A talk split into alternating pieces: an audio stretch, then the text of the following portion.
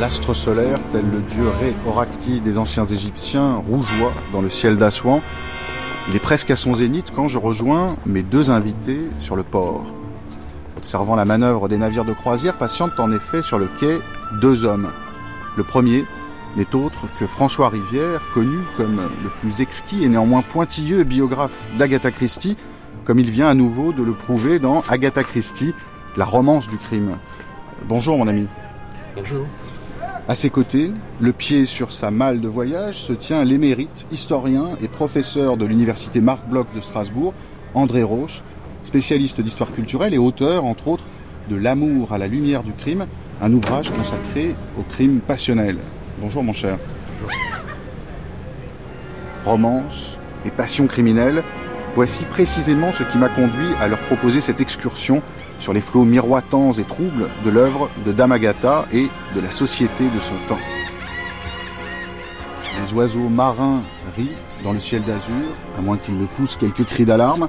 La passerelle de notre vaisseau, le Méhen, du nom du dieu serpent qui protège la barque sacrée du dieu Ré, descend lentement pour nous accueillir à son bord. Enhardi par la bienveillance de mes compagnons de voyage, je les presse déjà de questions. François Rivière, le port est à la fois un lieu de rencontre et de plaisirs interlopes, mais aussi un espace d'attente, un entre-deux, et dans une telle situation expectative, un poste frontière quelque part entre Londres et Bagdad, Agatha Christie a, elle, choisi de mettre en scène non pas les accouplements vulgaires de marins ou de soldats avec des femmes de petite vertu, mais le questionnement intérieur d'une femme solitaire sur ses sentiments les plus profonds, sous le pseudonyme de Mary Westmacott, dans Loin de vous ce printemps, publié en 1930, on découvre en effet une Agatha Christie sentimentale. Est-ce que vous pourriez nous parler de cette facette sensible de la reine du crime? Oui, euh, Mary Westmacott, euh, le, nom de Westmacott est ensuite d'une ancêtre d'Agatha, euh, on ne sait plus trop laquelle, est née du désir de cette cette romancière déjà connue pour ses romans policiers et considérée souvent comme un auteur de, de gare, de d'écrire quelque chose d'un peu plus psychologique, d'un peu plus fouillé, enfin, et surtout d'aller un petit peu euh, enquêter sur sa propre histoire. Contrairement à ce qu'on a cru, ces romans ne sont pas des confessions, mais des travestissements de sa vie sous forme de, romans, de romances même, on peut le dire, des romances sentimentales. Euh, et donc, Westmacott, c'est un, une espèce de torsion, un tour d'écrou supplémentaire à la, à l'écriture d'Agatha Christie. Mais effectivement, le Loin de vous ce printemps qui raconte le voyage que fait une femme qui euh, va retrouver sa fille à Bagdad, qui prend le bateau, qui comme Agatha Christie est malade, parce qu'Agatha Christie détestait le, le, le, bateau, elle, comme elle disait, elle nourrissait les poissons, elle préférait beaucoup après prendre l'avion. Euh, cette femme va se retrouver bloquée dans le désert parce qu'il y a une panne de train, et elle, elle va faire un, un véritable examen de conscience et récapituler un peu toute sa vie et constater que son mariage a été un échec. Euh, mariage échec chez Agatha Christie, c'est un petit peu le constat permanent de, sa vie en fait. Et cette Marie Westmacott, cette facette, ce visage d'Agatha Christie, c'est un visage qui vous émeut? Ce qui m'émeut chez Agatha Christie, c'est sa manière, dans, au détour d'un roman, de dire des choses essentielles. C'est-à-dire que, par exemple, dans Loin de vous ce printemps, quand la femme qui va prendre le train à Victoria Station pour partir donc, vers Bagdad, son mari est venu l'accompagner. Elle le voit partir sur le quai de dos. Et cette vision du mari qui s'appelle Rodney de dos, euh, c'est quelque chose d'absolument extraordinaire. Il y a une espèce de nostalgie. Il y a, il y a dans, dans la, même dans la phrase où elle, où Agatha Christie écrit cette chose, euh, on a compris que la vie de cette femme était, était fichue. Et ça, c'est vraiment très beau parce que ça, c'est de la littérature. André Roche, à la fois dans la littérature, mais dans la, la société euh, du temps d'Agatha, et singulièrement dans les années 20 et 30, euh, quand elle commence à écrire sous le pseudonyme de Marie Westmacott, quelle place les, les, grands sentiments, le romantisme échevelé euh, a-t-il? Je, je pense qu'il y a au moins, euh, au moins deux grands courants. Il y a le, le courant que vous évoquez à l'instant, à savoir euh, le, romantisme, pas toujours échevelé, mais enfin le romantisme, avec euh, euh, précisément cette recherche d'un jeu, d'un moi, d'une intimité, d'un certain nombre de, de, grandes, de grandes passions. ça, effectivement, dans la littérature, il y a cet ordre-là, quelque chose de cet ordre-là qui, qui, joue un rôle important et vraisemblablement que la romancière n'y est pas étrangère. Mais il y a d'autre part ce qu'on pourrait appeler les convenances sociales, à savoir que surtout pour un homme, mais euh, également pour une femme, le devoir de réserve est quelque chose de très important, non pas parce que c'est une convention seulement, bien sûr c'est une convention, mais aussi parce que le rapport à l'autre doit être un rapport méfiant. L'autre, d'une certaine manière, met chacun en danger. Si c'est une femme, euh, évidemment, on le comprend car euh, cet autre peut à un moment donné exercer son, pouvoir, exercer sa domination, si c'est un homme, bien sûr, en sachant que cette domination, c'est pas forcément de la violence physique ou même de la violence sur le mode de la de la pression. C'est le fait qu'il il occupe une position dans la société qui est une, une position d'autorité. Et puis de la part d'un homme, se méfier d'une femme, c'est le béaba de l'amour.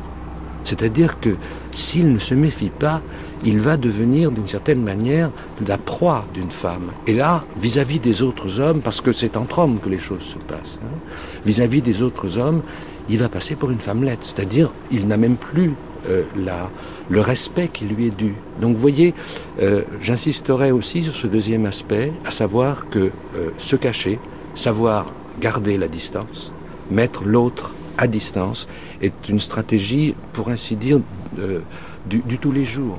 C'est un savoir-faire sans lequel, euh, dans la société, on risque à tout moment d'être, on dirait aujourd'hui, roulé dans la farine.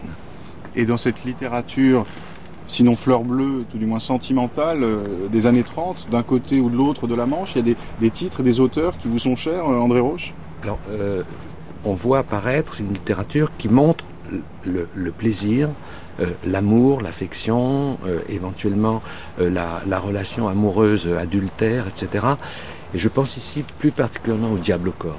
Hein, le, scandale du diable au corps, il est là-dessus. François Rivière, écrire sous le pseudonyme de Mary Westmacott, choisir de dire davantage ses sentiments, c'est une façon de se mettre en danger pour Agatha Christie?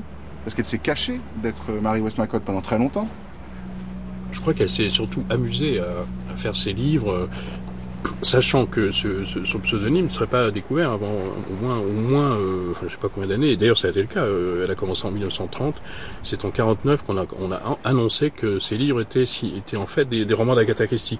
Ces livres n'ont pas eu de succès non plus. Donc, c'était le jeu était finalement un petit peu truqué. Enfin, et, au fond, elle s'est abandonnée à cette envie d'écrire autre chose que des histoires dont elle avait euh, euh, composé l'intrigue au fil du temps dans ses carnets secrets, parce que justement les romans policiers, ça prend du temps. Enfin, chez elle, il fallait des, années quelquefois pour euh, arriver à faire mûrir une, idée, alors que là, c'était un espèce d'épanchement.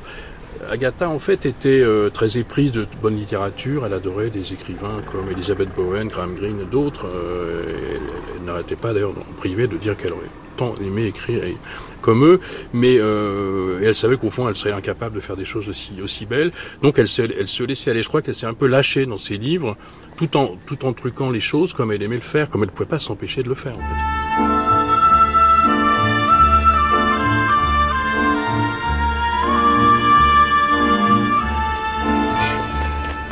Et voilà qu'un membre d'équipage du Méhen nous invite à monter à bord avoir confié nos bagages à un matelot, mes deux complices et moi prenons place sur le pont supérieur pour jouir du paysage et de la lumière tout en continuant notre conversation qui, peut-être parce que nous avons enfin largué les amarres, prend soudain un tour plus audacieux.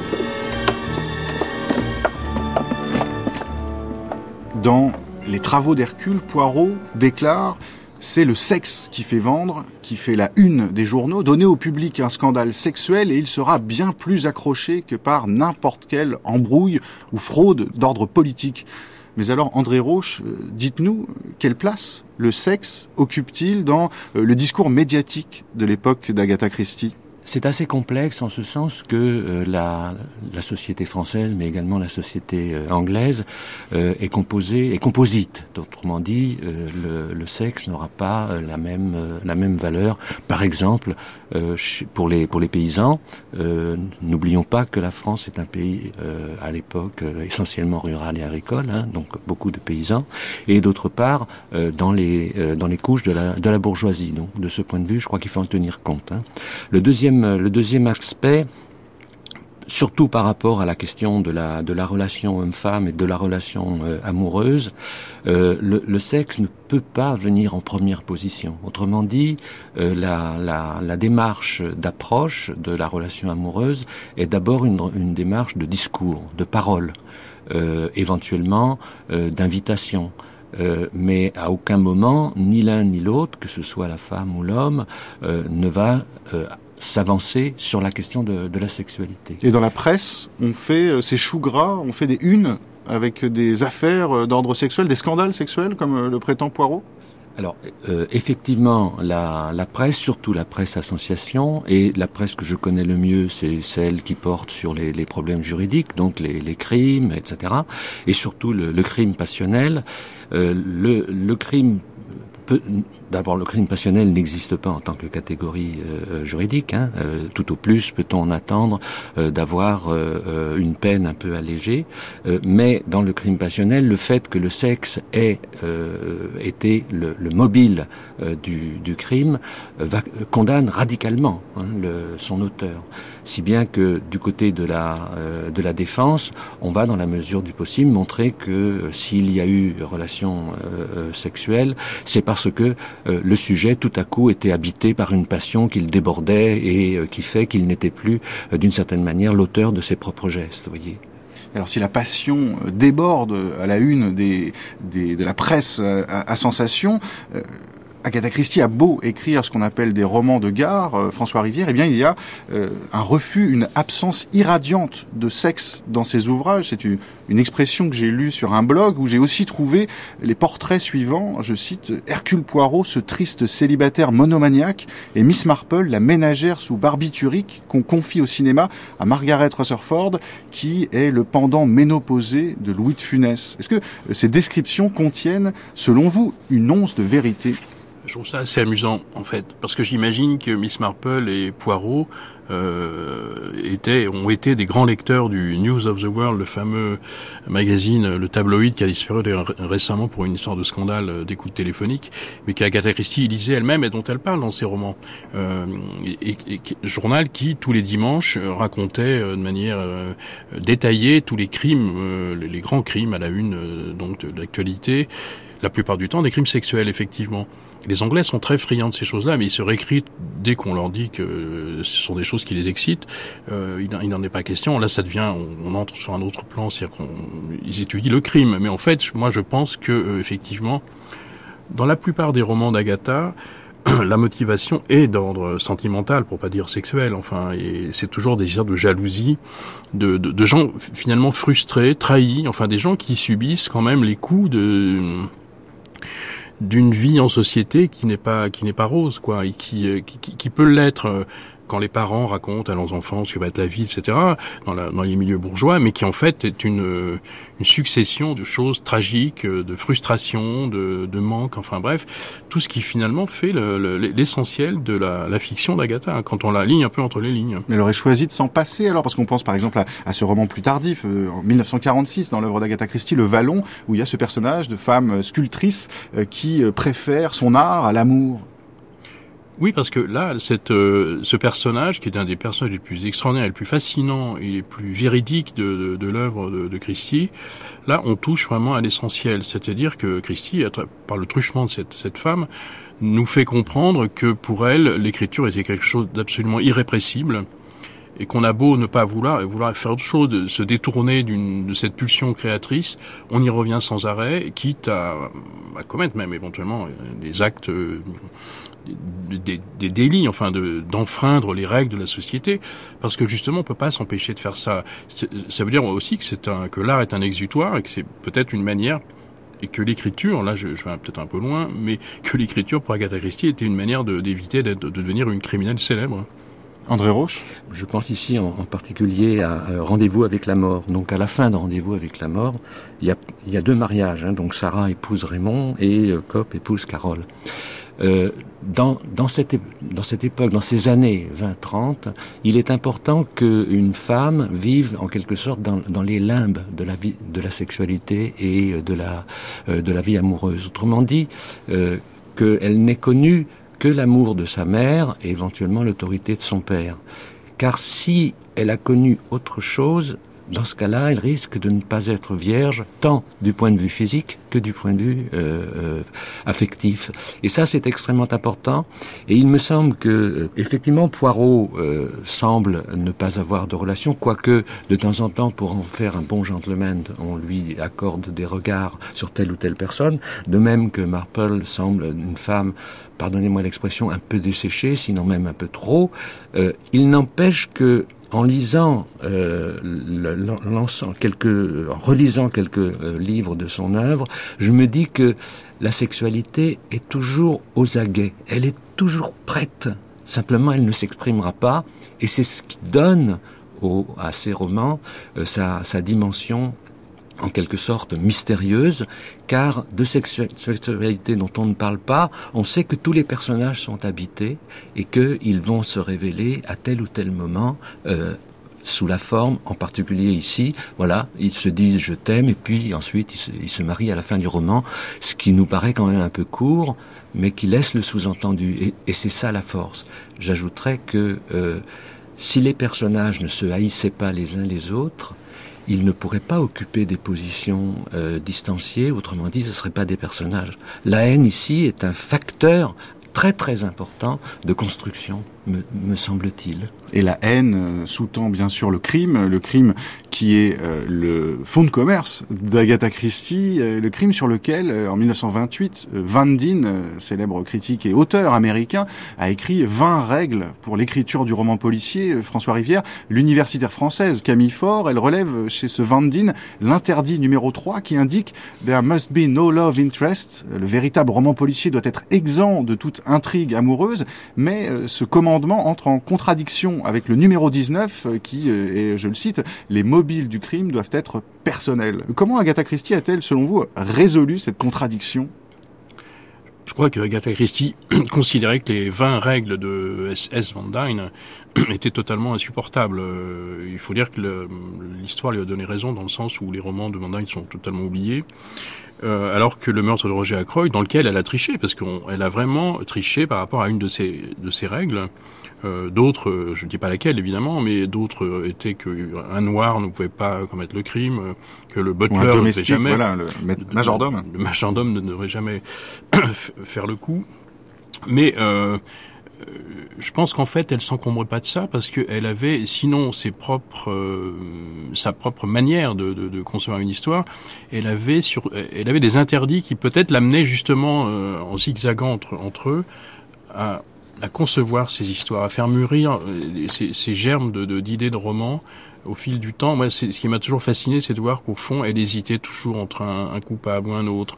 Euh, et toujours, ces histoires étaient finalement relevaient de cette, de, cette espèce de spectacle du, du monde autour d'elle, enfin des gens qui l'intriguaient, qui la fascinaient. Et avec toujours le désir, comme ça, euh, ce mystère du désir dont mmh. parlait André Roche euh, en, en sous-bassement oui, et puis oui, c'était en fait, elle était aux aguets de, dès que le, le sexe, la sexualité montrait, si j'ose dire, le bout de son nez, euh, elle, ça lui donnait une idée justement.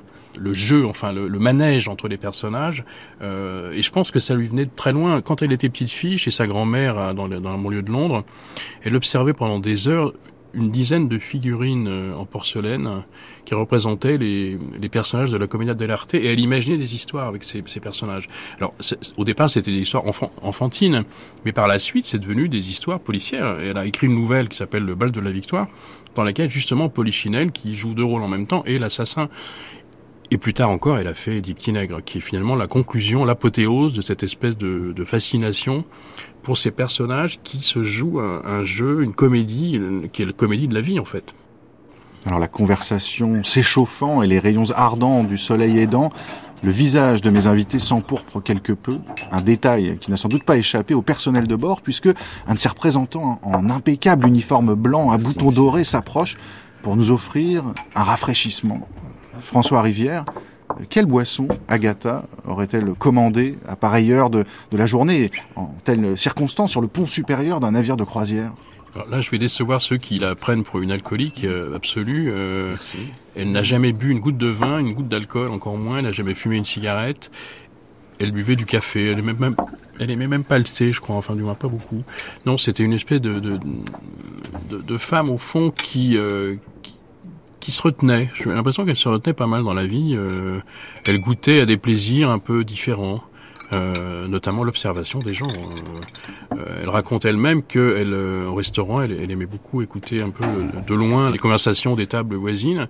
Et sa fille, elle, m'a raconté quand, quand Agatha était très âgée, il fallait la retenir parce qu'elle se levait de table et elle allait écouter de manière cette fois-ci beaucoup plus beaucoup plus gênante pour sa famille les conversations des gens. Euh, c'est quelqu'un qui vivait au fond dans un, dans un autre monde, dans un univers à part.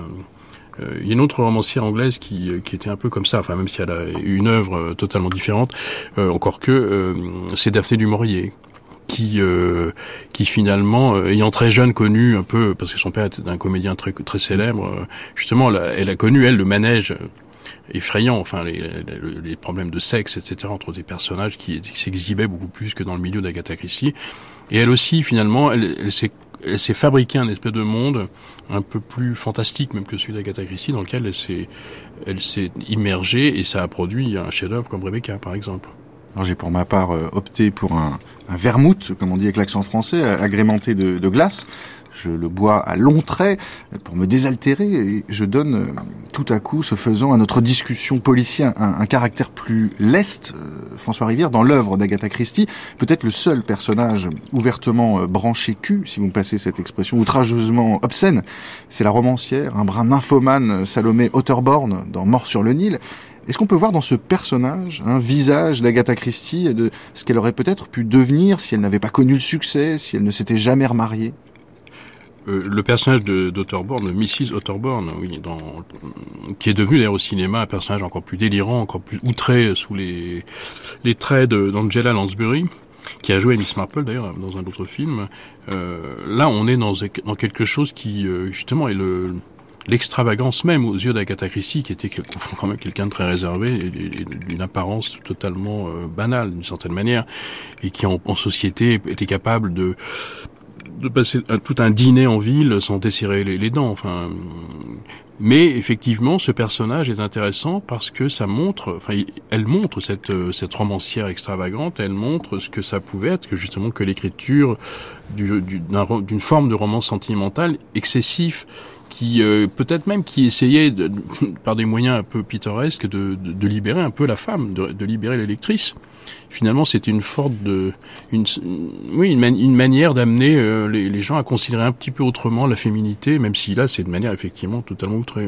Euh, André Roche, euh, le rapport au corps évolue, euh, le rapport des femmes à leur propre corps, à leur sexualité se libère au cours du XXe siècle. Justement, quels sont les, principaux traits de, des mutations dans les relations amoureuses que vous avez pu trouver au cours de, votre enquête sur le crime passionnel depuis les années 30 jusqu'à nos jours? En ce qui concerne les, années 30, il y a d'abord la parole, il y a l'ensemble des gestes qui permettent de maintenir les, distances entre les personnes.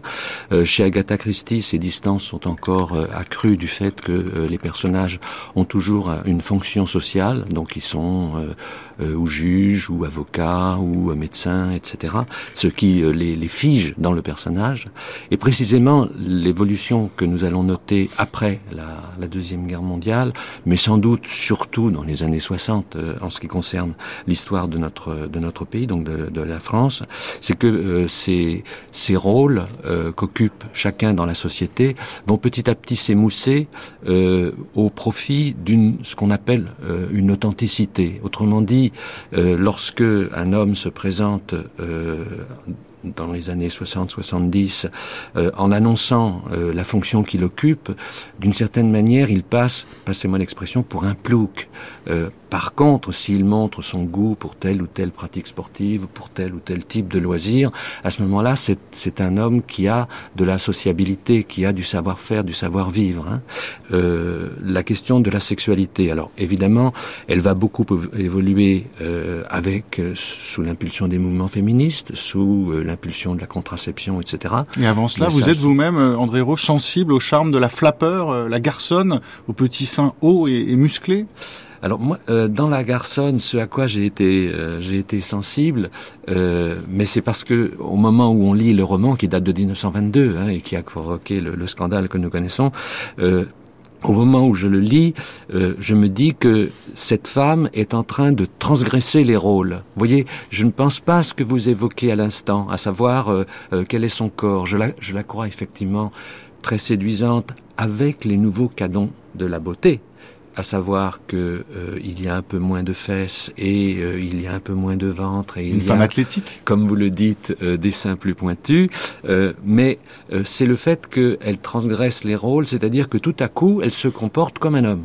Et euh, dans cette dans cette transgression, euh, il y a précisément ce qui fait de cette de ce personnage, euh, donc de Monique L'Herbier, euh, quelqu'un qui, qui, devient terriblement séduisant parce que elle sort précisément euh, de cette euh, de cette gang qu'aurait pu être la fonction qu'elle avait, c'est-à-dire elle devait épouser un, un, un, riche bourgeois et de ce point de vue préserver l'héritage paternel. J'insiste là-dessus, à savoir que petit à petit, alors que chez Agatha Christie, le rôle de l'argent est important lorsqu'il s'agit d'une femme, on dit toujours où elle est riche, où elle l'est pas, où elle espère une carrière en faisant tel ou tel mariage ou pas, etc. Euh, ce sont là des, des systèmes passionnels euh, qui vont beaucoup changer dans les années 60-70, euh, entre autres. Alors, je me resserre un, verre de Saint-Zano euh, que j'écluse illico, puisque l'heure est grave. Récemment, en effet, le studio de cinéma américain Disney a envisagé de, de, rajeunir le personnage de Miss Marple pour en faire une trentenaire effrontée, peut-être une sorte de garçonne, et de pimenter les intrigues de Dame Agatha avec un peu plus de sexe, ce qui a provoqué l'ire des lecteurs qui se sont amusés à imaginer les titres de ces nouvelles adaptations olé olé, ça donnait euh, l'orgasme de Roger Ackroyd, Petite mort sur le Nil, Écarte sur table ou encore le gangbang de l'Orient Express, euh, François Rivière, ça, ça vous inspire? C'est très provocateur ce que vous dites là, parce que effectivement, euh, on peut on peut aller très loin. Hein. On pourrait faire d'Hercule Poirot un, un transsexuel aussi. On, parle d'Hercule porno. Vous liriez ces aventures? Bon, ça m'amuserait peut-être, euh, effectivement, oui, mais encore que le, le je pense qu'il y a beaucoup de travail. Hein, si on veut vraiment s'amuser, hein. on l'a fait pour Jane Austen aussi. Hein, on l'a fait, on le fait maintenant régulièrement. on transfigure la, fiction justement sous le fouet d'une d'une envie euh, très contemporaine qui est d'essayer de voir ce qu'il y a derrière tout. Et euh, dans le cas d'Agatha Christie, je crois que c'est très difficile parce qu'elle est tellement mystérieuse que justement euh, tellement tellement repliée sur elle-même d'une certaine manière, tellement tricheuse aussi, euh, triche, euh, que qu'on qu'on peut avoir du mal à arriver à, extérioriser, enfin je sais pas comment dire, à extirper d'elle des, des, choses qu'on qu'on aura envie après de, de, de, travestir de manière amusante. Quoi.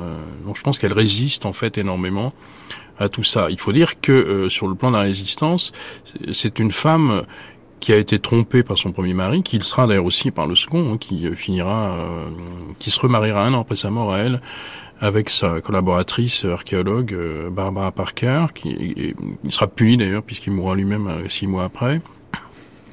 Châtiment divin. finalement, oui, ou peut-être depuis la tombe, la, dernière, la dernière intrigue d'Agatha. Elle avait peut-être prévu ça en fait avant de mourir. de même qu'on peut imaginer que c'est lui qui l'a tué. Hein. Tout est permis. Non, mais je pense qu'elle a été tellement euh, elle-même euh, soumise à, la trahison qu'elle en est devenue un peu féministe justement, et qu'elle euh, et qu'au fond, elle, n'est pas, elle, a un peu montré quand même le bout de son nez à travers certains livres, oui, en, en, mettant en scène, sinon des personnages, du moins des situations qui montraient qu'au fond, c'est les, les, femmes. Alors, il y a des femmes assassins dans son, dans, dans ses romans, mmh et, euh, et au fond des personnages qui, euh, qui vont un peu plus loin que ce qu'on attend d'un auteur de roman policier normal. André Roche, François Rivière nous parle de l'imagination de certains lecteurs qui euh, voudraient représenter Hercule Poirot euh, en, en, travesti, en transsexuel, donc avec toujours ses souliers vernis, mais j'imagine avec des talons un peu vertigineux. Euh, sérieusement, cette tentation de sexualiser Agatha Christie aujourd'hui, qu'est-ce que ça nous dit de notre époque? Alors, en écoutant François Rivière, ça nous dit peut-être deux choses. Hein. la première, c'est qu'aujourd'hui, un roman euh, n'a a peu de chances euh, de gagner un, public large sans évoquer cette autre partie de notre personnalité qui est euh, celle de, la, de notre vie sexuelle. Donc de ce point de vue, euh, les, des héros dont on ne verrait absolument pas la, la sexualité, je pense entre autres par exemple à Tarzan, hein, sont aujourd'hui incompréhensibles, enfin complètement irréels, on n'y croit pas. Alors Il faudrait 50 nuances de Poirot ou de Marple? Alors, par exemple. Et la deuxième remarque que je que je ferais, c'est que en donnant euh, à ces héros euh, de la chair, euh, parce que c'est de cela qu'il s'agit, à ce moment-là, ce c'est une autre aventure qui s'ouvre. Et de ce point de vue, euh, on, on, sort euh, d'Agatha Christie pour construire un, un autre type de, de, roman. Pour ma part, je n'y verrai pas une continuité, je verrai pas non plus, euh, comment dire, une trahison. Je dirais c'est autre chose. Et cette autre chose va correspondre à une attente qui correspond à celle de notre de notre époque et qui n'était sans doute pas celle euh, qui était euh, qui composait les lecteurs euh, pardon de d'Agatha Christie en son temps. Le bateau s'est immobilisé. Depuis la rive du fleuve, le temple de Karnak et ses obélisques roides attirent notre regard magnétique. Nous sautons alors dans la félouque d'un batelier nubien qui doit nous conduire à terre. L'homme est beau et manœuvre son embarcation avec adresse. Il me revient en mémoire les lettres de Flaubert en Orient, fasciné par le charme des adolescents, l'occasion d'engager mes comparses sur ce versant. Si des assassins homosexuels apparaissent dans de récentes adaptations télévisées d'Agatha Christie, Le cadavre dans la bibliothèque, Carte sur table et même une version apocryphe des Dix dans ces livres, l'homosexualité est en fait généralement passée sous silence, à une ou deux exceptions près.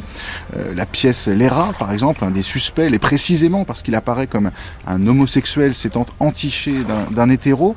Mais vous, euh, François Rivière, euh, vous êtes-vous montré attentif à la place de l'homosexualité dans l'œuvre et peut-être dans la vie d'Agatha Christie?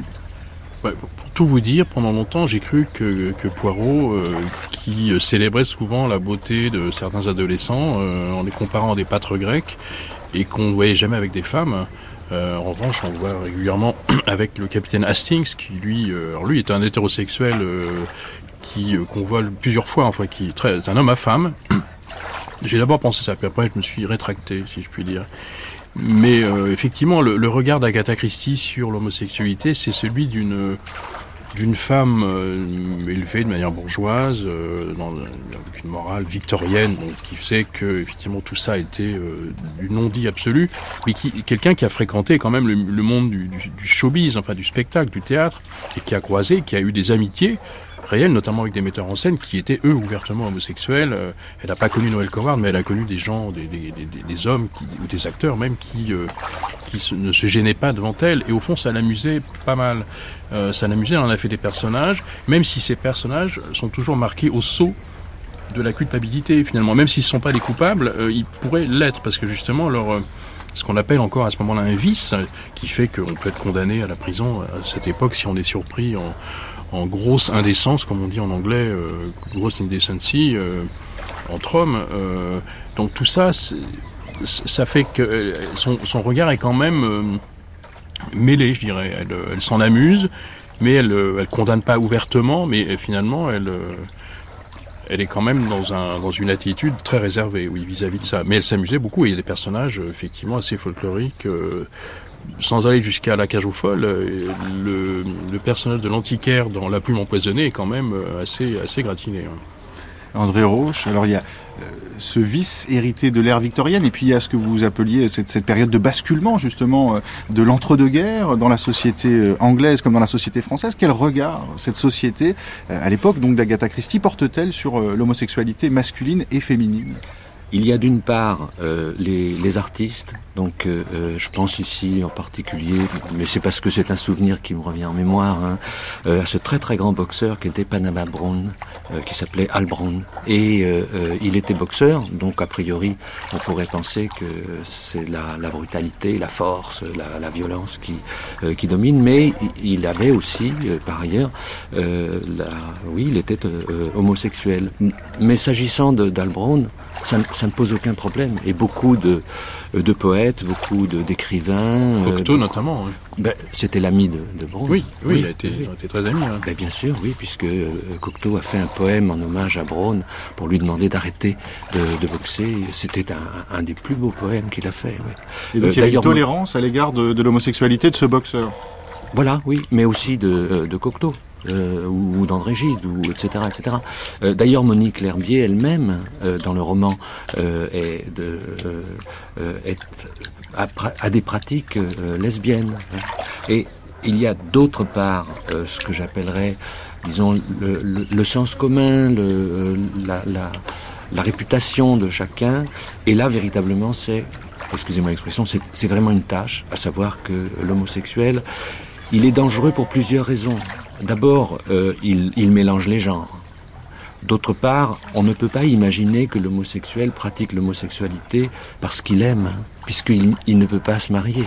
Donc, s'il la pratique, c'est seulement pour un plaisir, et un plaisir qui est condamnable, qui est condamné. Et puis trois, euh, il est une cause de désordre dans la société, parce que précisément euh, les fréquentations, il va les chercher sur des lieux qui sont des lieux euh, d'une certaine manière de, mauvaise réputation. Et puis enfin, il est dangereux pour tous ceux qu'il qu rencontre.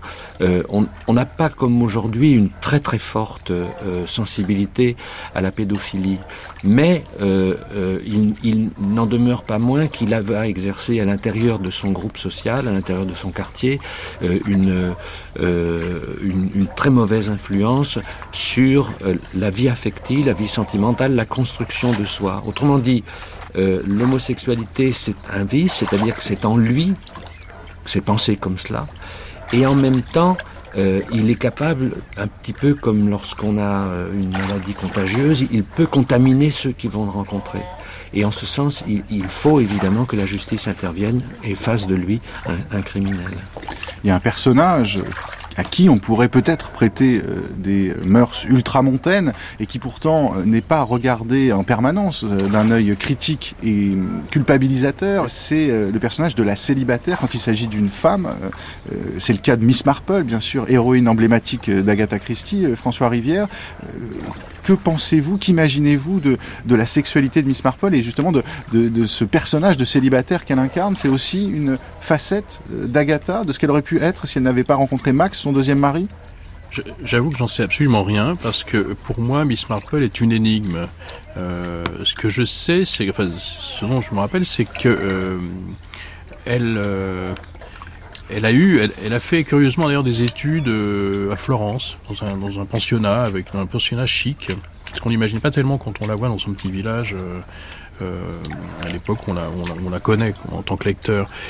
elle a eu deux copines américaines qui, euh, qui étaient elles totalement déjantées, dont une va d'ailleurs finir dans un des romans justement où elles sont mises en scène par commettre un, acte euh, délictueux. Euh, et au fond, euh, c'est un petit peu comme euh, si Miss Marple était préservée finalement de tous les vices de la terre en, restant célibataire. C'est la Vierge avec un grand V qui reste au milieu de ce petit village qui est quand même symboliquement qui est la c'est la terre, c'est le, dis pas la terre promise, mais c'est le, c'est ce que devrait être euh, le, la société si tout se passait bien, en fait. C'est, oui, c'est une sorte de paradis, mais perdu au sens de, de perdition, voilà. justement. Oui, parce qu'on dit qu'il y a dans Sainte-Marie-Mille, ce petit village, plus de meurtres oui. qu'il y a dans tout oui, New York ou Chicago. Oui, c'est ça, c'est un lieu de perdition, mais elle, elle résiste au milieu de tout ça elle est au courant de tout de ce qui se passe, donc c'est une, elle est voyeuse. Elle, a, elle, au fond, elle a aussi pas mal de vices euh, communs, enfin de, de vices domestiques, mais c'est elle qui euh, finalement, euh, en résolvant des, des, des, ces énigmes que posent des crimes qui se passent euh, soit chez elle ou un peu plus loin, et au fond, sa virginité est le, le garant de d'une espèce de, de sainteté, quoi. Et euh, mais je crois pas du tout que c'est ce que Agatha aurait voulu être si elle n'avait pas rencontré d'abord son premier mari, après avoir cherché quand même et avoir flirté avec pas mal de garçons, ni connu euh, plus tard, euh, indécrottable qu'elle était, euh, un second mari qui avait 15 ans de moins qu'elle et qui, évidemment, euh, euh, allait allait faire d'elle une seconde victime, justement.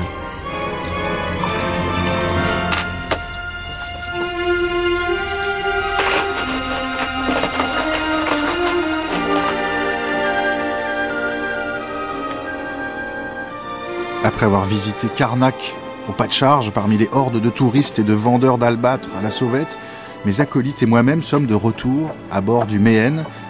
La nef appareille et nous revoilà presque seuls au milieu du fleuve, dont les crues étaient jadis réputées pour leur violence, la violence, et singulièrement la violence sexuelle, voilà le ressort de nombre de romans criminels.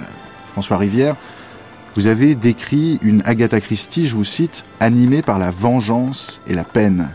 Parce qu'en racine de son œuvre au noir, on trouve euh, la violence de la trahison amoureuse C'est quelqu'un qui a été trahi, qui a été trahi douloureusement, qui a, ressenti ça de manière effroyable. Euh, ce premier mariage qui s'est terminé et qui a provoqué en plus cet événement bizarre de sa vie qui est sa disparition pendant quelques jours en décembre 1926, où elle avait littéralement euh, disjoncté.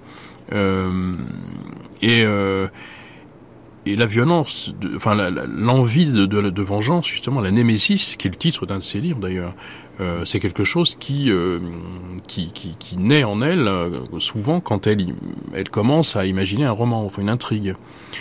effectivement, la vengeance, euh, qui exclut la justice, parce que justement, Némésis, c'est se venger sans, le, sans avoir besoin de la justice, qui est inefficace, qui, euh, qui prend trop de temps, euh, et qui finalement ne permet pas vraiment d'assumer ce, cette pulsion qu'on a de, de punir l'autre, parce qu'il a, parce qu'il a commis l'irréparable, enfin, en tout cas, quelque chose qui ne peut être réparé que par là. Alors ça, c'est évidemment un sentiment qui, qui, lui vient sûrement de très loin. Je pense que petite fille, déjà, elle imaginait des histoires où elle se vengeait de gens qu'elle n'aimait pas, qui lui faisait peur. Je pense que la peur aussi est un moteur, euh, enfin quelque chose qui, qui peut donner envie de se venger. Euh, des assassins euh, régulièrement dont on n'a pas trop compris l'origine du geste, disent qu'ils ont été pris d'une rage subite comme ça, pour, ils ont tué quelqu'un de manière totalement gratuite. On rejoint un peu l'acte gratuit de, de, de l'Afcadio dans les caves du Vatican. Enfin bref, euh, chez Agatha Christie, il y a ça. Alors on sait pas, enfin ça, ça peut être une espèce de posture euh, de, de romancière, mais je pense que ça vient de plus loin, ce désir de vengeance. Euh, qui, est, qui, est, vraiment l'acte le, qui revient régulièrement dans, dans, dans, ces livres. Alors ce désir de vengeance vient de loin, vient peut-être de l'enfance, mais donc aussi de cette trahison ou de ces trahisons amoureuses qui ont émaillé euh, la vie d'Agatha Christie. André Roche, pour vous qui avez écrit sur le crime passionnel, euh, sur l'amour à la lumière du crime, euh, peut-être au-delà de la littérature, il y a différents discours qui se sont emparés de la violence qui nimbe les relations entre hommes et femmes, au temps d'Agatha Christie en particulier. À cet égard, vous avez ausculté le, le discours journalistique, le discours sociologique et puis le discours psychiatrique. En quoi ces discours éclairent-ils chacun d'une façon singulière le crime passionnel? Euh, D'abord, ces discours euh, ne sont pas tous euh, du même registre. Hein. Le, le, discours euh, journalistique est en général extrêmement moral. Je fais d'ailleurs une petite parenthèse. Je crois que dans Dix petits nègres, euh, si ces dix personnages vont être assassinés, c'est parce qu'ils ont un crime derrière eux et qu que la justice ne, ne, les a pas atteints, ne les a pas touchés. Donc ils ont tué qui un enfant, qui une femme, qui éventuellement euh, son sa patronne. Donc la némésis est à l'œuvre là aussi. Ah, oui. En ce qui concerne le, euh, le discours proprement juridique, donc euh, la, la, plaidoirie par exemple, euh, la tentative essentielle, c'est de montrer que le sujet n'est pas maître de lui-même, c'est-à-dire qu'il a été emporté par une par une violence et que par conséquent j'insiste un tout petit peu, en général, ce sont les hommes qui tuent. Hein. C'est étrange, mais c'est comme cela. Et euh, quand ils ont euh, tué à coup de, par exemple, à coup de couteau ou à l'aide d'un revolver, euh, à ce moment-là, ce que va chercher à faire l'avocat, c'est à montrer qu'on les a provoqués. Et s'ils ont été provoqués, c'est parce que la femme s'est mal tenue. Et si elle s'est mal tenue, c'est parce qu'elle avait précisément envie de faire en sorte que euh, il, il, entre dans cette euh, dans cet état-là. Donc vous voyez, il y a tout un discours proprement misogyne qui est au fond du crime passionnel. Et puis euh, le, le dernier euh, le dernier point, euh, la, la question, c'est celle aussi de la de la réputation, de la réputation du criminel car sans cette réputation, il n'a aucune chance d'obtenir, euh, euh, disons, la, grâce du jury, puisque, comme vous savez, c'est un jury et les gens qui, euh, qui vont juger en assise hein, sont des gens comme, comme vous et moi, c'est-à-dire qu'on les a tirés au sort et puis ils interviennent, quoique dans l'entre-deux-guerres, euh, c'est pas tout à fait cette, cette législation. Mais quoi qu'il en soit, ils représentent l'opinion publique. Or, il est extrêmement important dans ce cas-là de savoir si le criminel est euh, quelqu'un euh, qui, d'une certaine manière, est respectable et à ce moment-là, il a, ça lui a échappé, excusez-moi l'expression, ou au contraire, s'il traîne déjà derrière lui ce type de réputation qui va bien sûr euh, aller sur l'ensemble de son entourage, sur la famille, sur le, les proches, les amis, etc. Autrement dit, la notion d'individu est extrêmement euh, faible, je veux dire, elle, elle n'est pas euh, ici le point central. Hein. C'est celui plutôt de d'où il est, euh, quel, euh, d'où, comment, quelle est sa trajectoire, son itinéraire, beaucoup plus de, que de savoir quelle est sa, sa réalité profonde, sa réalité psychologique authentique. Ça, ce sont des préoccupations qui viennent plutôt dans les années 70-80, lorsque précisément euh, on cherche à, retrouver dans l'acte quelque chose qui est, comme c'était évoqué là tout à l'heure, euh, un retour de l'enfance, quelque chose qui petit à petit s'est répété au cours de cette enfance et qui à un moment donné euh, a débouché sur le crime. François Rivière, s'il y a dans les faits davantage d'hommes meurtriers, assassins que de femmes, et si dans le discours juridique qu'évoquait à l'instant André Roche, il y a une grande misogynie, en tout cas dans l'entre-deux-guerres, quand il s'agit de passion et d'amour et de crimes passionnels, on trouve chez Agatha Christie nombre de femmes criminelles.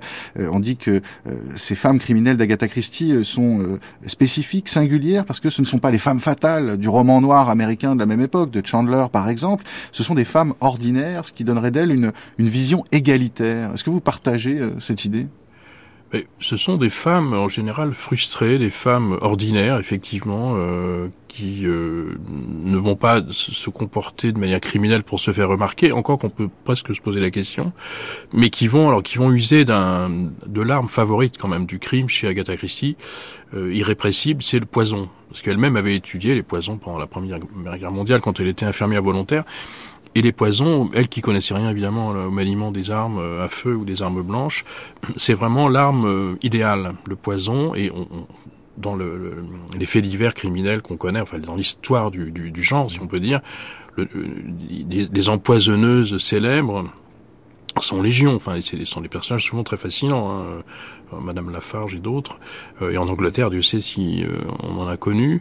Euh, donc c'est, mais ce sont des femmes qui effectivement euh, s'affirment à travers ça et qui et affirment le fait qu'elle, que finalement l'autorité du mal euh, à un moment n'a plus n'a plus ne les atteint plus quoi. Elles transgressent complètement cette espèce de de diktat euh, qu'elles ont connu quelquefois euh, du, le père puis après le mari etc. Enfin c'est quand même une manière de se dégager. Là encore, c'est une forme, pardon, mais de, de presque de féminisme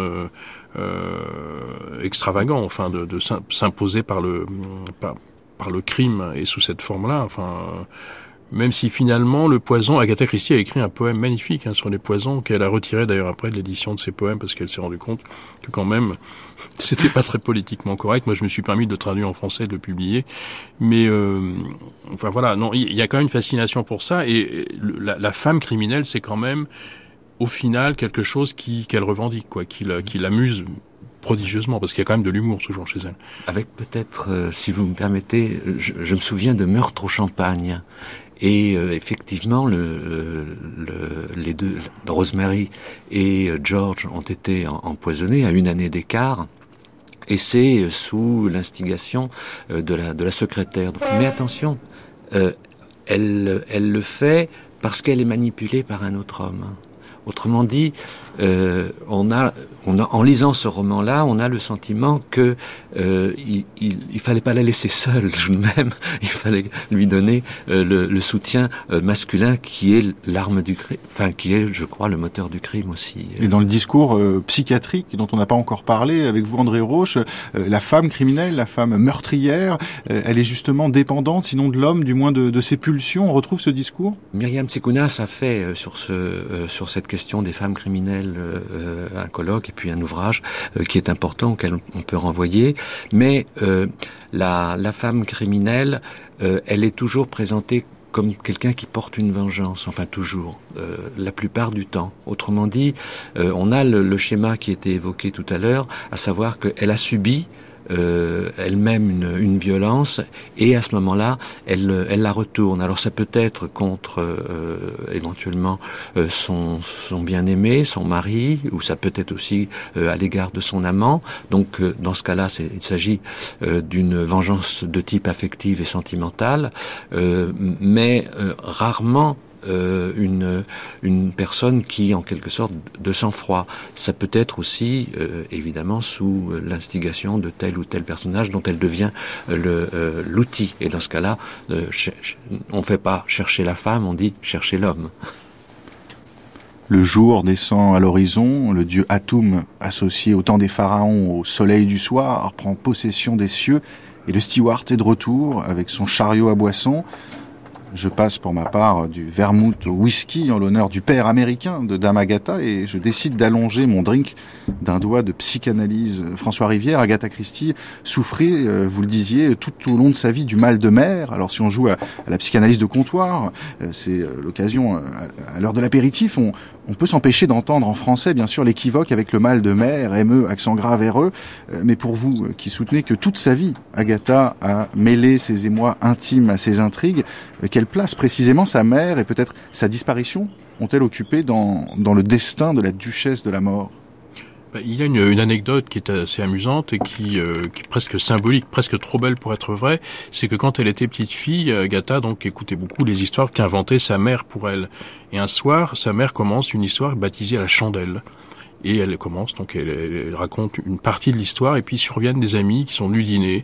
Et la mère euh, part, euh, Agatha reste dans sa nurserie, et puis le temps passe, Agatha s'endort. Et le lendemain, elle demande à sa mère, tu pourrais me raconter à la fin l'histoire de la chandelle? Et la mère a tout oublié, elle sait plus. Donc Agatha Christie n'a jamais connu la fin de l'histoire de la chandelle. Et au fond, on peut se demander si c'est pas justement pour remplir cette espèce de vide qu'elle s'est mise à s'inventer des histoires, puis après elle, les écrire. Mais en dehors de ça, sa mère était quelqu'un d'assez porté sur ce qu'on appelle maintenant le, le, paranormal. Enfin, elle aimait les choses un peu bizarres, les, choses... Comme Conan Doyle, le spiritisme Absolument, c'était l'époque où euh, même Darwin euh, croyait aux fantômes, enfin aux esprits, et euh, ça a marqué Agatha qui, qui, a écrit des histoires, des nouvelles, hein, dans ses, à ses débuts littéraires, qui, qui, qui, parlaient de fantômes, de séances, de spiritisme, etc. Donc sa mère a eu une, une influence réelle sa sœur surtout, peut-être sa sœur aînée, lui a un petit peu excité vers le vers l'écriture, enfin lui a un peu suggéré de d'écrire, de cesser aller, euh, parce que la petite Agatha déjà, enfin montrait des dispositions que sa mère encourageait d'ailleurs. Je crois que c'est en 1926 précisément au moment où euh, paraît certes le, le, meurtre de Roger Ackroyd qui va faire beaucoup pour le succès d'Agatha Christie, mais aussi c'est le moment où Agatha disparaît, se sépare d'Archibald. Euh, cette disparition de la mère, ça a pu jouer aussi comme un déclenchement? Mais il y a aussi quelque chose de très symbolique, c'est que sa mère est morte donc euh, pendant l'été 1926 et en léguant sa, la maison, la maison natale, Ashfield à Torquay, la maison où était née Agatha, en léguant donc à sa fille euh, cadette cette maison et pendant tout l'été, enfin pendant des semaines, Agatha est restée dans cette maison après la mort de sa mère à fouiller, à, essayer de ramasser un peu tout ce qui avait fait son enfance. En fait, c'était plus encore que la mort de son père quand elle avait 11 ans, c'était la fin définitive, si je puis dire, de, son enfance. Et euh, elle, qui était très attachée aux maisons, elle avait eu plus de huit, maisons et elle était très très très fortement attachée. Là aussi, c'est quelque chose de très anglais, hein, même si c'est pas qu'anglais. Euh, je crois que ça a été là, une espèce de catastrophe, ça l'a complètement euh, perturbée. Et effectivement, entre ça, le surmenage, euh, son ménage qui battait de l'aile, ça a peut-être provoqué cette, cette disparition qui est en fait une fuite dans l'imaginaire. Alors dans l'œuvre d'Agatha Christie, André Roche, l'instinct maternel est euh, un puissant mobile de meurtre. Par exemple, Poirot peut dire, je le cite, c'est dans Mort sur le Nil, les mères sont particulièrement impitoyables quand la vie de leurs enfants est en danger. Selon vous, l'amour, ou peut-être la haine d'une mère est un ingrédient capital pour les crimes passionnels? Euh, alors, effectivement, le, le rôle de la mère euh, ici est intéressant parce qu'il est extrêmement équivoque. Hein. Euh, D'une part, euh, il y a cette représentation, comment dire, presque de la mère poule, autrement dit, de la de la protection maternelle. Et dans tous les euh, dans tous les actes que j'ai pu euh, consulter sur euh, le, le crime passionnel, j'ai vu qu'on allait, on voulait savoir cette mère quel rôle elle a joué, etc. Donc c'est le fait qu'elle est protégée, jamais, elle, rarement surprotégée, mais toujours protégée ou pas protégée, joue un rôle extrêmement important. Ensuite, cette mère, bah, elle devient une belle-mère. Et tout le monde sait que la belle-mère, dans les, dans les dictons populaires, mais aussi dans le roman, et puis peut-être dans la réalité, mais je n'irai pas jusque-là, la belle-mère est précisément le personnage que l'on que l'on va haïr. Alors pourquoi est-ce qu'on le hait? Ben Parce que, que d'une certaine manière, du moins pour un homme, mais je pense que c'est la même chose pour une femme, donc pour un homme, c'est celle qui a été aimée avant euh, l'amour euh, que cette jeune femme a rencontré. Donc, euh, de ce point de vue, il y a une antériorité, et par conséquent, il y a le fait qu'il faut l'arracher. Vous observerez que dans les euh, dans les romans d'Agatha Christie, mais ailleurs aussi, il y a un enlèvement. chez Agatha Christie, il m'a semblé, je parle sous votre contrôle, hein, il m'a semblé que le crime libère. Une fois que le crime est commis, les enfants sont libérés. Ils sont libérés de la mère, du père, etc., etc. Et du coup, euh, ils peuvent, euh, ils peuvent partir. Alors, je repense ici évidemment avec rendez-vous avec la mort, euh, c'est-à-dire que les filles peuvent être enlevées par un homme, enlevées, c'est-à-dire emmenées. Et pour revenir à votre question, c'est effectivement ce, ce, geste fondamental de l'enlèvement, du fait qu'on parte avec, qui devient en quelque sorte le symbole de la, de la rupture. Je voudrais dire, si vous me permettez, encore un tout petit mot sur euh, euh, les esprits. C'est effectivement très très important à la fin du 19e et au début du 20e. Et le spiritisme euh, occupe une fonction déterminante dans beaucoup de milieux. D'ailleurs, elle est au départ le, le domaine privilégié des psychiatres. François Rivière, vous partagez cette idée d'André Roche que peut-être plus encore que l'écriture, le crime a libéré la femme qu'était Agatha Christie? Je crois que le crime euh, tel qu'elle l'a pratiqué, c'est-à-dire le crime dans l'écriture, par l'écriture, l'a l'a libéré de beaucoup de beaucoup de malheurs qui euh, qui aurait totalement assombri sa vie. Elle a, c'était un jeu en fait d'écriture pour elle depuis le début. Euh, enfin, je veux dire depuis le début de sa vie, elle, elle inventait des histoires. Donc après ça, elle, les a mises en forme. Elle a trouvé même une forme qui était une sorte d'amélioration du roman d'énigmes tel qu'il existait, euh, Conan Doyle et d'autres. Elle l'a porté à son meilleur. Enfin, on a l'impression que les artifices du roman policier d'énigmes ont été inventés euh, pour elle un peu comme la beauté du cinéma de suspense l'a été pour Hitchcock. Enfin, c'est vraiment, elle a amené ça. C'est un véritable triomphe. Effectivement, euh, elle est restée relativement modeste, mais elle se considère quand même comme euh, comme la meilleure dans son dans son domaine.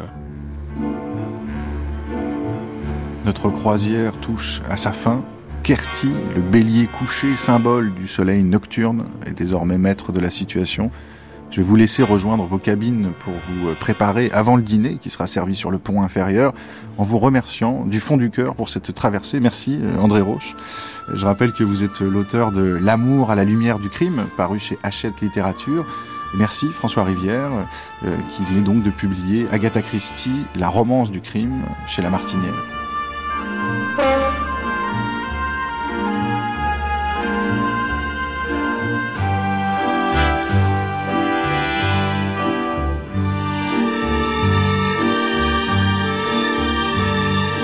C'était Agatha, sexe, amour et sentiment, une divagation produite par Martin Kénéen et réalisée par Julie Bérécy. Prise de son Pierre Mine, bruitage Bertrand Amiel, mixage Olivier Dupré. Attaché d'émission Meryl Moneghetti, Cécilia Delporte et Guillaume Couture. Avez-vous noté dans quel roman Agatha Christie dévoile ses pensées les plus intimes en empruntant les traits d'un petit garçon? Si c'est le cas, ne le gardez pas pour vous. Faites vite parvenir votre réponse au Major Couture à l'adresse suivante guillaume.couture at radiofrance.com et gagnez un lot de livres d'Agatha Christie dans leur nouvelle et séduisante édition illustrée par les photos de ce diable de Martin Parr. Et si vous l'emportez, porter un toast à vos petites cellules grises, à France Culture et aux éditions du Masque. Demain, tomorrow mes amis, nous irons voir les nouveaux cadavres éclos dans leurs robes pourpres au soleil de l'été, avec l'adaptation radiophonique de La plume empoisonnée, le documentaire Tous assassins et une table ronde sans tabou dédiée aux non-dits de la société anglaise. My goodness, Agatha contre Christie n'a pas encore dit son dernier mot.